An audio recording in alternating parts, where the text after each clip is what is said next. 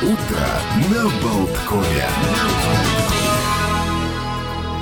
Мы продолжаем «Утро на Болткоме». Олег Пек, Александр Шунин. Вот как э, Александр уже анонсировал, действительно, времена сейчас сложные. И начинается, ну, многие говорят о том, что и кризис э, грядет, и, в принципе, подорожание э, всевозможных услуг, энерго... связанных с энергоносителями, и все боятся там каких-то больших счетов за отопление, ведет к тому, что люди, возможно, будут пытаться обменять жилье сейчас и каким-то образом уменьшить, ну, свою площадь, жилплощадь, в разумных пределах. И все это ну, будет связано с тем, что будут постоянно какие-то э, сделки, связанные с продажей, с покупкой, с обменом имущества, может быть, с, с э, передачей его в наследство, с дарениями, разделением имущества.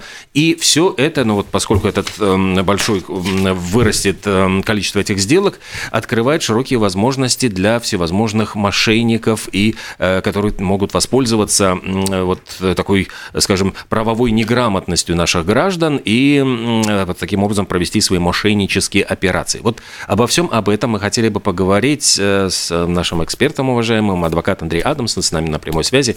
Доброе утро. Доброе утро. Да, доброе утро. Андрей, а насколько важно, вот обычно э, все упирается в, в шутку, надо было внимательно читать мелкий шрифт. Так ли все просто? Достаточно ли дочитать текст до конца и сразу открывается глубина понимания его содержания? Хороший вопрос, да. Хороший вопрос, очень запутанный. А, ну, смотрите. А, по так поводу... с адвокатом говорю, с юристом. Стараюсь соответствовать. А, смотрите, по поводу а, договоров а, и текстов, ну, на сегодняшний день все становится, ну, скажем, ну, если там, скажем, лет даже 10-15 лет назад, ну, которые я помню, договора были более, скажем, проще, я бы так сказал бы, да, то на сегодняшний день люди становятся все-таки более образованные, и люди становятся более Э, ну, я бы сказал бы, предусмотрительными. Конечно, мошенники, они всегда были, есть и будут. Э, конечно, будут возможности. У нас работы у адвокатов всегда, наверное, хватит.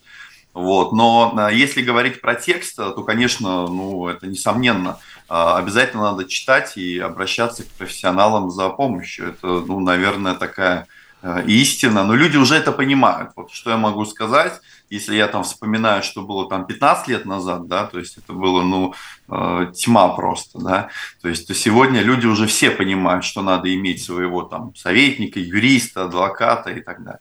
Ну, то есть э, проблема, насколько я понимаю, заключается в том, что многие люди э, как-то так опрометчиво полагаются на свои э, знания и идут заключать сделки, чуть ли не сами составляя вот текст э, этого договора. Но с другой стороны, вроде казалось бы, как, в чем проблема? Вот я хочу продать свое недвижимое имущество и, значит, вторым пунктом хочу получить за него какую энную сумму денег. Вот два да. пункта и все. Вот что здесь? Давайте какие... вам Давайте я вам расскажу дилемму, самую главную, которая всегда э, в каждой сделке сталкивается любой. Ну, я имею в виду классическую сделку купли-продажи. Э, дилемма такая.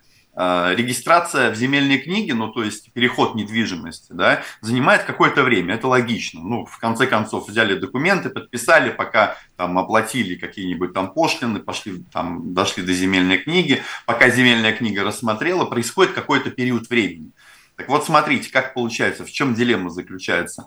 Если я э, вам что-то продаю, э, соответственно, я хочу получить деньги. Ну, я боюсь, что вы мне не заплатите, правильно? Угу. А вы боитесь, что я вам не дам недвижимость. То есть это же не та вещь. Если, например, я вам продаю телефон, то тогда я вам его в руки отдал, вы мне передали деньги, и на этом мы с вами э, довольны. Ну, по крайней Сделка мере, закончена, да.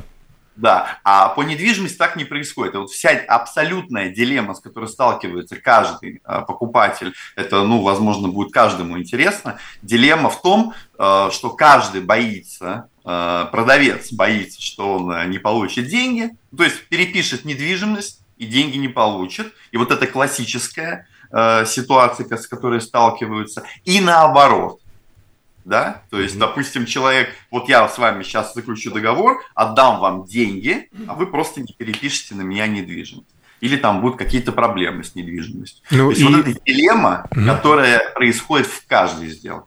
И в этом случае каким э, наиболее эффективным и рациональным методом э, является, ну, что является?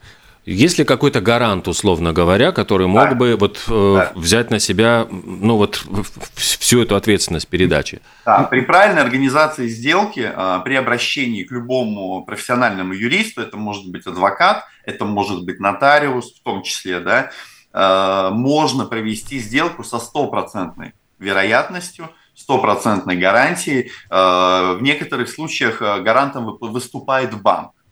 То есть, например, при оформлении кредита а, или, например, при переходе денег а, банк может выступить гарантом. Есть такие, такое понятие, как счет сделки, например. Да? То есть это специальный счет, где замораживаются деньги, то есть человек видит, вот они висят, но разблокируются они только тогда, когда недвижимость перейдет. Да? То есть вот это является, банк выступает гарантом. И вы видите, у вас на бумаг, на руках а, бумажка, в которой написано, что как только вы перепишете квартиру, вы получите э, вот такую-то сумму денег. Хорошо, а наверняка между этими двумя плюсами, э, заключением сделки, там, передача прав и денег друг другу, э, есть какие-то нюансы не с тем числа. Ну, например, кто должен проверять и обязательно ли проверять возможное отягощение на объекте недвижимости? Там частично она принадлежит кому-то, завещана, э, обещана, лизинг, кредит, и прочие такие вещи? Смотрите, э, на самом деле э, э, есть один небольшой момент, в который происходит обязательная проверка. Это при оформлении, ну, скажем так, нотариального прошения у нотариуса. То есть, чтобы было понятно, вся сделка делится на два этапа. Один этап – это такой частный этап, то есть мы с вами при заключении сделки руководствуемся нашим здравым смыслом, нашим желанием. Мы можем хоть на клочке бумажки написать наш договор. Да? Дальше этот договор уже передается нотариусу, и нотариус на основании этого делает прошение в земельную книгу. И вот в этот момент нотариус, конечно, обычно э, убеждается, ну, скажем, я бы сказал бы поверхностно, не углубленно, убеж, убеждается в том, что сделка может произойти. То есть проверяются записи в земельной книге и так далее.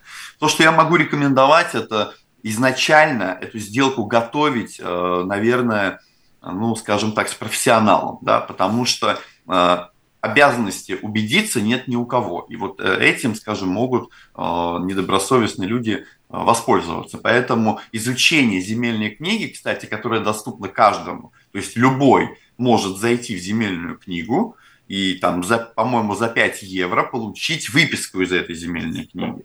И тут опять же вопрос, Э, как ее правильно получить, ну, прочитать. То есть вы ее получили, но как ее э, прочитать и расшифровать. Тут, конечно, нужна помощь специалиста в любом случае.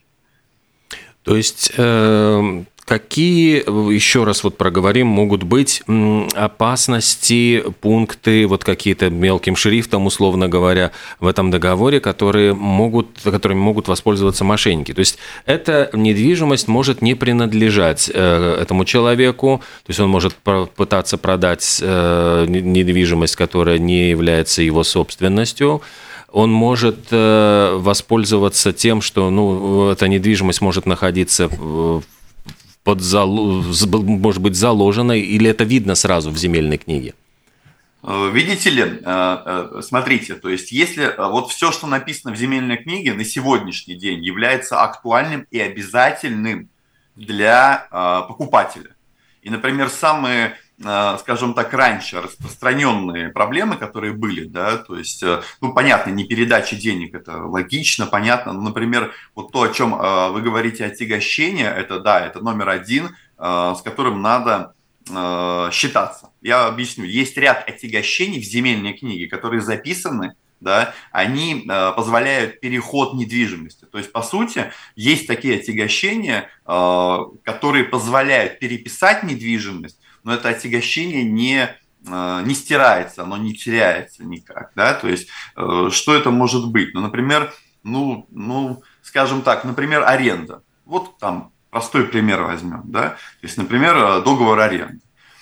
Есть варианты, то есть, понимаете, куча нюансов, да, я в двух словах не могу объяснить, но в случае аренды, если, например, вы покупаете недвижимость, вы туда, например, ну, не заходили, не ходили, ну, не проверяли, на месте, то купив недвижимость, может оказаться, что там на месте а, находится арендатор, который вам сообщит, что он никуда съезжать не будет. Ну, потому что у него действующий договор. Ну да, он покажет договор и начнутся тяжбы, опять же, с ним. Э, конечно, сегодня, вот на сегодняшний день, буквально недавно вступил в силу новый закон, который позволяет быстро э, с этим арендатором расстаться. А скажем так, раньше, да, какое-то время назад, э, это было невозможно сделать. И, соответственно, человек забаррикадировался, показал договор, полиция ничего сделать не может, потому что они не имеют права выселять без решения суда, да, и в свою очередь покупатель не имеет права вломиться туда, потому что если он туда вломится, он сломает дверь, дверь это чужое имущество и начинается. Вроде бы как бы он купил это, но с другой стороны опять начинаются вот такие тяжбы.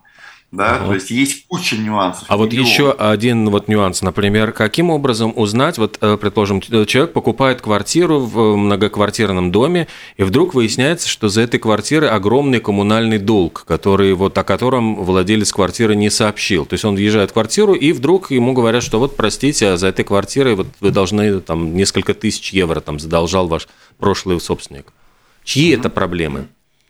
Смотрите, а, чисто юридически, да, договор на обслуживание и, соответственно, вот эти все коммунальные платежи, они, ну, так условно говоря, висят на а, продавце, естественно, да, и все, все то, чем, скажем так, мог бы рисковать новый покупатель, то есть если вы покупаете квартиру, э, так скажем, с долгом, да, то, по идее, на вас повесить этот долг не мог. То есть этот долг автоматом на вас не переходит. Ну, то есть это примерно как при покупке автомобиля, на котором было совершено, как, ну, я не знаю, там превышение скорости, а штраф выписывают все-таки на владельца, а не на автомобиле. Покупая машину, ну, да, мне да, не передаются эти долги. ситуации вы, не, вы, скорее всего, не унаследуете этот долг по той угу. причине, но давайте разберемся. Электричество, договор а, обычно заключается напрямую с человеком. Соответственно, если там был долг, да, то есть э, какой-то у этого человека, который до вас был, да, то, естественно, там этот долг не переходит. По поводу коммунальных э, платежей и обслуживания, да, я знаю, что раньше вот этот новый покупатель, раньше, да, мог еще, знаете, столкнуться с такой проблемой э, о том, что он купил с долгом, да, и ему, например, взяли, да, что-нибудь там отключили. Я даже знаю, слышал, там были случаи, когда там перекрывают, есть такая технология, там и канализацию перекрывают, там и свет отключают, да, и так далее. На сегодняшний день такие случаи бывают, но это очень редко.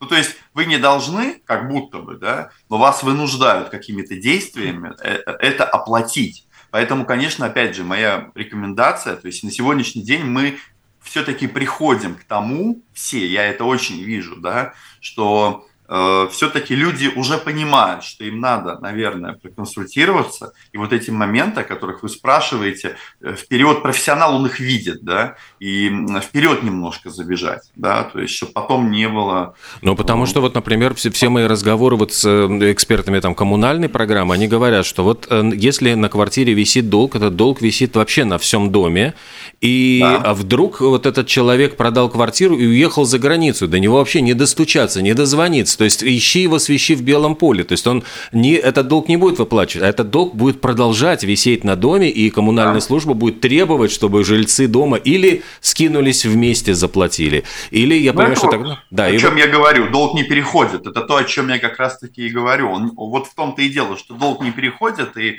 э, это висит э, непонятно где, непонятно как. Вот, вот, вот в этом и есть вся проблема. Ну, и... ну хорошо, давайте уточним. Мы сейчас говорим в основном с точки зрения покупателя, чтобы его, так сказать, не нагрели, а да. взглянем глазами а, подожди, продавца. Ну, вот перед тем вот еще один вот нюанс с покупателем. Вот, например, э, покупает человек квартиру тоже в многоквартирном доме, и э, вдруг он не озаботился, например, э, поинтересоваться хозяйская земля под домом. И вот он покупает, казалось бы, квартиру, но вдруг оказывается, что он еще должен платить там какую-то ежемесячную ренту э, за вот э, аренду этой земли, которая по дому. А он, например, ну вот совершенно не был ни в курсе, ни сном, ни духом. Не понимаю, вот как э, вот это тоже, ну то есть является ли это ну, важным пунктом, на который нужно обратить внимание? Ну, на сегодняшний день, э, я так скажу, наверное, это не является прям супер актуальным пунктом, потому что э, сегодня, ну, есть потолки, и нет такого о том, что вам кто-то что-то там накрутит, да. Ну, конечно, ну как, понимаете, при любой сделке, как я и сказал, надо проверять все. То есть, естественно, нужно проверять и долги в том числе, да, то есть это все проверяется, это все запрашивается, вся эта документация. В конце концов, при продаже, э, при покупке э, можно просить последний коммунальный счет, где видно все это, да. То есть, если говорить про землю, то в земельной книге обычно видно. Вот в земельной книге, которая идет, например, на квартиру, там видно, входит ли земля в собственность, вдуманную вот эту вот, ну, в идеальную, так скажем, юридически, да, а, в идеальную часть а, этого дома входит ли земля. Там это написано в земельной книге. Если земля не входит, угу. то об этом тоже можно поинтересоваться и проверить. Есть такой сайт, называется cadasters.lv, и там на этом сайте, зайдя, вы можете увидеть даже виртуальную карту и увидеть э, э, землю, и даже, и даже запросить информацию, кому она принадлежит. Это все можно узнать при, при желании. Да, ну тогда, вот я извиняюсь, что я там задержал, но да, переходим с, тогда. С точки зрения продавца, если кто-то вдруг захочет пойти на хитрость и именно скинуть э, э, недвижимость, э, чтобы избавиться от долгов, которые висят якобы на ней, а что в этом случае произойдет? И, ну, хорошо, человек получит деньги там за квартиру или за, за дом, или за, за гараж, за, за все что угодно. Какие долги все равно ему придется выплачивать, если они у него есть? Угу. Вот смотрите, а, если мы говорим о простой классической сделке купли-продажи, то а, в тот момент, в ту секунду, когда произошла регистрация в земельной книге, вот это является тем рубежом, который отделил, скажем так, долги а, которые были на предыдущем собственнике, и долги на новом собственнике. Если говорить вот про эту э, границу, она является очень важной. Э, если совсем коротко, то вот, например, я просто пример приведу, да. Например, у продавца есть долги какие-то, да. Э, он, например, проиграл в суде, у него там какой-то большой долг и так далее. Вот он продает свою квартиру, например, получает деньги за нее, и в, тот, в ту секунду, пока, например, покупатель идет до земельной книги, ну, ну, например, он решил, ай, поеду на следующей неделе, ну, например, да, и вот пока покупатель не доехал до земельной книги, в этот момент судебный исполнитель накладывает арест на недвижимость. И вот это один из классических случаев, когда человек заплатил деньги, уже с деньгами расстался, документы у него на руках, он приходит в земельную книгу, а земельная книга говорит о том, что нельзя провести перерегистрацию, пока ты не оплатишь долги. И а вот он такой, а это же не мои момент, долги. А, а, вот, ему, а ему такие, а Можете не, не платить, но да. вы недвижимость не получаете. Прикольно. И что делать в этой ситуации? В этой ситуации у вас остается только право требования от бывшего э, продавца и вы можете обратиться в суд и взыскать только с него эти, э, какой-то ущерб. То есть либо это будет покупная стоимость, которую вы уже оплатили, либо вы гасите его долги, переписываете на себя и потом обращаетесь к нему, если у него будет чего забирать.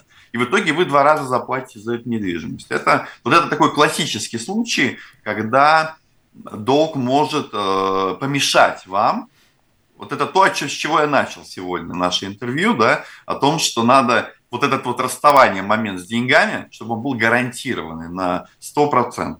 Есть еще один случай, он довольно интересный, он мало кому известен, даже, ну, скажем так, профессиональным юристам он известен, да, но большинству юристов э, и даже люди, которые, скажем, в этом, э, на этом там съели там, собаку, как говорится, да, есть один случай, при котором долги переходят даже при переходе в земельные книги. Это случай дарения. Вот э, сделка дарения, которая на сегодняшний день является довольно популярной, особенно среди старшего населения, да. Ну, пример приведу. Вот решил, например, там папа подарить сыну э, квартиру. Так вот, при, при переходе недвижимости долги папы сохраняются на, ну, против недвижимости. Это сложно понять, но это, они не переходят на сына, но э, сами по себе долги, они могут быть взысканы с недвижимости.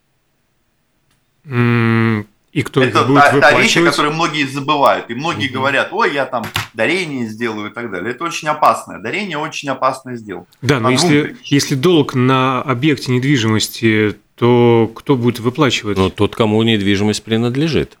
Э, не совсем. Дело в том, что вот, понимаете, я еще раз объясню. Э, сам, сам по себе долг, он не висит на недвижимости, он висит на папе. Но если папа по этому долгу не рассчитался, то кредитор может прийти к недвижимости, не к сыну, угу. наложить арест на недвижимость и обратить на нее взыскание, то есть попытаться ее даже продать с аукциона. То есть сын к этому как будто бы не имеет отношения. Сын просто потеряет недвижимость за долги папы. Это, это реальность, и это вытекает из закона. Это опасность номер один. А, опасность номер два в дарении – это а, то, что ее можно отозвать. Это не так как бы легко, это не так, что там придумал и отозвал, но тем не менее в законе написано, что дарение можно отозвать. Это вот опасность номер два, и это то, чем, а, ну, скажем, с чем сталкиваются люди уже потом. Да. Это вроде такая простая вроде бы сделка, ну что, ну вот я там взял да подарил, да, но... Как, а есть... как же все эти народные мудрости, подарочки, невозвраточки там? Э, подарил, значит, все. Ну, представим ситуацию. Солидный бизнесмен встречается ну, с красивой с дамой да. полусвета, скажем. Вдруг решает сделать ей широкий жест, что-то подарить, потом отношения заканчиваются, и да. жалко. Вот в этой ситуации можно, и одна из причин как раз-таки вот вашего примера, э, в законе написано, это грубая неблагодарность. Девчонки, пользуйтесь. Это написано в законе, да, то есть э, вот есть, ну, э, я, может быть, неправильно по-русски сказал, но... Но зато ну, красиво. Так, то есть неблагодарность одаренного, скажем так, да, является основанием для отзыва это, этого дарения. Андрей, у нас остается буквально минуты в эфире, нам да. делают знаки. А, два вопроса. Кому вообще бежать при малейших подозрениях и что должно вызывать подозрения? И сколько приблизительно в среднем могут стоить услуги юриста при оформлении подобных сделок недвижимости? Э, э, давайте начну со второго. А, ответить на этот вопрос, э, я бы сказал, бы почти невозможно, потому что не, не, каждая сделка индивидуальна и зависит от сложности. Я не могу вам сказать. То есть это очень сложный вопрос, сколько это может стоить. Это может стоить там проверка там и 100, и 200 евро, и 300, и в некоторых случаях даже и больше. Все зависит от того, что делает этот юрист. Да? Теперь по поводу, куда бежать. Нотариусы, очень коротко постараюсь ответить, нотариусы как раз-таки на предыдущих днях нотариусы говорят, что э, давайте обращайтесь к нам, э, и мы вам все поможем и все сделаем. Все это прекрасно, но к нотариусу, к сожалению, все знают уже, что к нотариусу записаться сегодня это целый квест, да, то есть э, это 2-3 недели ты будешь ждать, чтобы пойти на консультацию. Поэтому куда обращаться, я могу посоветовать только а, к адвокатам, которые являются профессионалами и которым, скажем, быстрее, их больше, они не ограничены в плане как нотариусы, да, что их там пять человек на город сидит, да, то есть э, поэтому лучше, наверное, я могу э, прорекламировать за адвокатов, то есть обратиться надо все-таки к профессионалам и получить нормальную консультацию.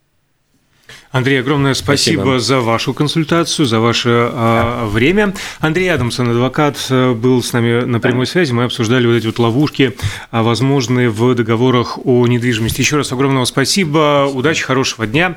А мы э, с Олегом удаляемся на рекламную новостную паузу, после которой продолжим говорить о новостях со всего мира.